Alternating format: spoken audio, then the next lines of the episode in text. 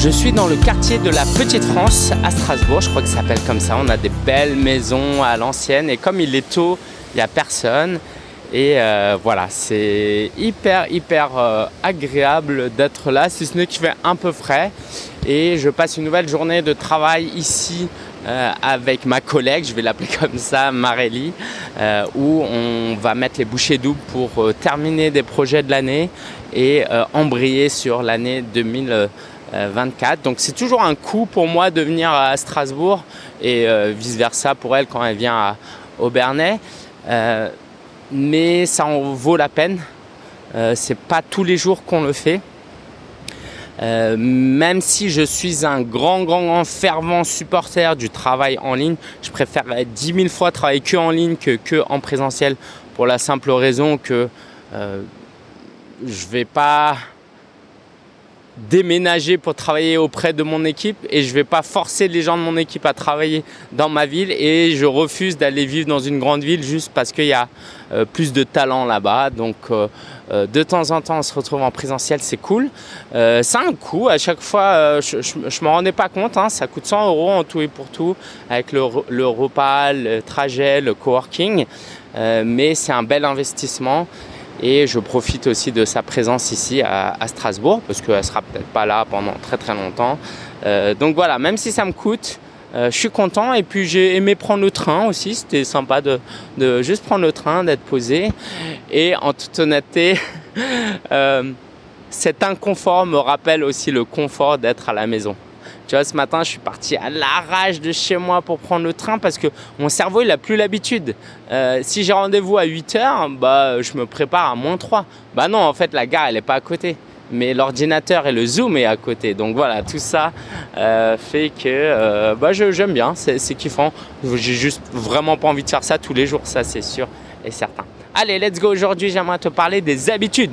Il y a un livre qui s'appelle Atomic Habits de James Clear qui a été traduit, je crois, en français. Et dans le livre, il donne quatre conseils et j'aimerais te les partager. La première chose, euh, bah déjà, il, insiste sur l'importance des habitudes, que c'est les habitudes qui forgent euh, qui on est et ce qu'on fait.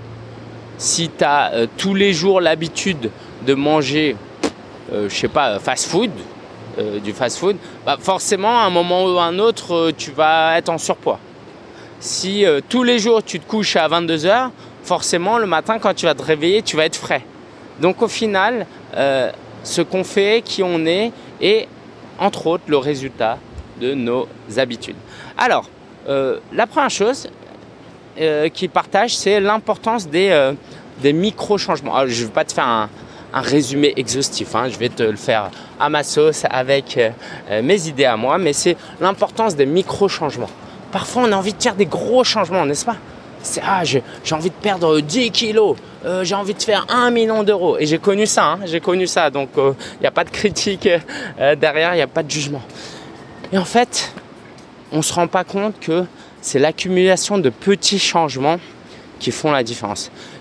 Parce que cumuler sur l'année des habitudes qu'on ne change pas va créer un effet énorme. Par exemple, alors moi je ne suis pas du tout végétarien, mais si tu deviens végétarien à 30 ans et que tu meurs à 90 ans, en 60 ans, tu as économisé, mais euh, je sais pas combien de tonnes de viande et de tonnes de CO2 dans, dans l'atmosphère.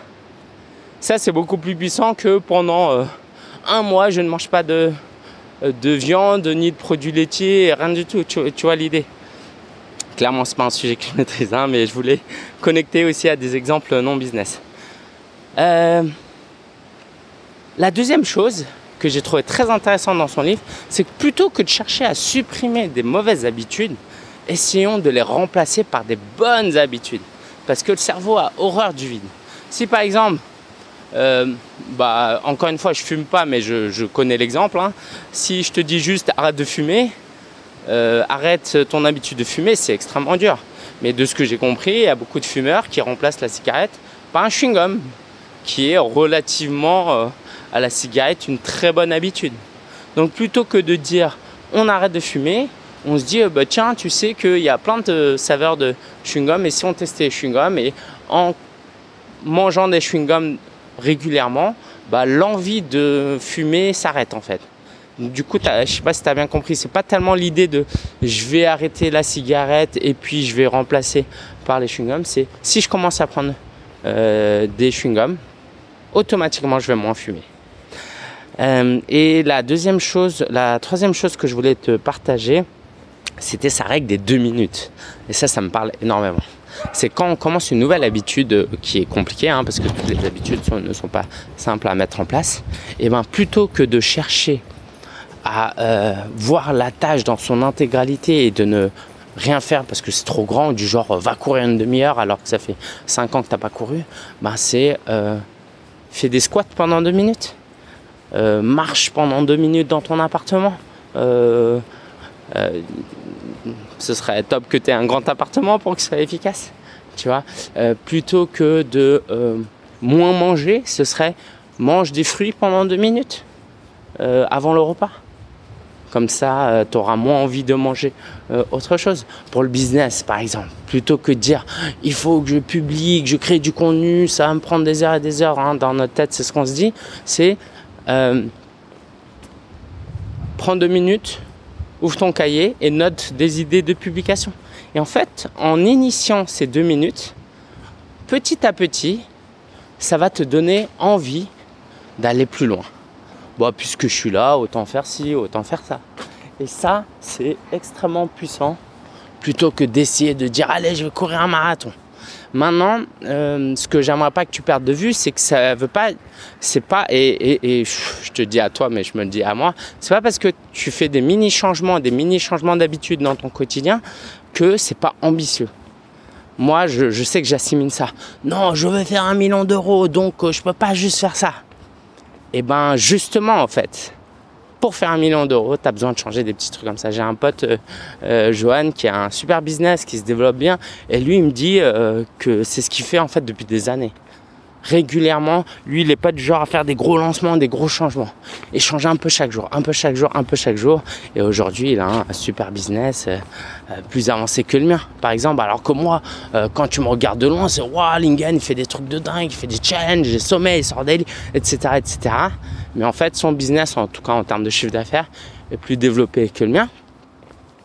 Parce qu'il fait ces micro-changements qui sont à l'œil nu invisible, mais qui, dans le business, euh, apporte des grands, grands bénéfices. Voilà, j'espère que ça t'aide, euh, j'espère que euh, ça te parle, et tu le sais, on organise un webinaire de l'avant le 19, on a rajouté une date. Donc, si tu es disponible le mardi 19, clique sur le lien ci-dessous. pourquoi? Parce qu'on va voir les 5 étapes pour devenir coach, pour lancer son activité de coach.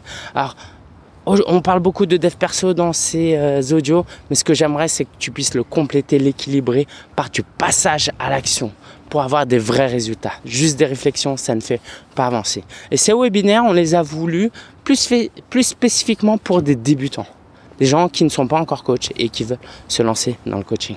Donc si ça t'intéresse, le lien est en description, clique dessus et j'ai hâte de te retrouver le mardi 19 décembre pour ce tout dernier webinaire de l'année. Et euh, je te souhaite le meilleur et à demain. Ciao ciao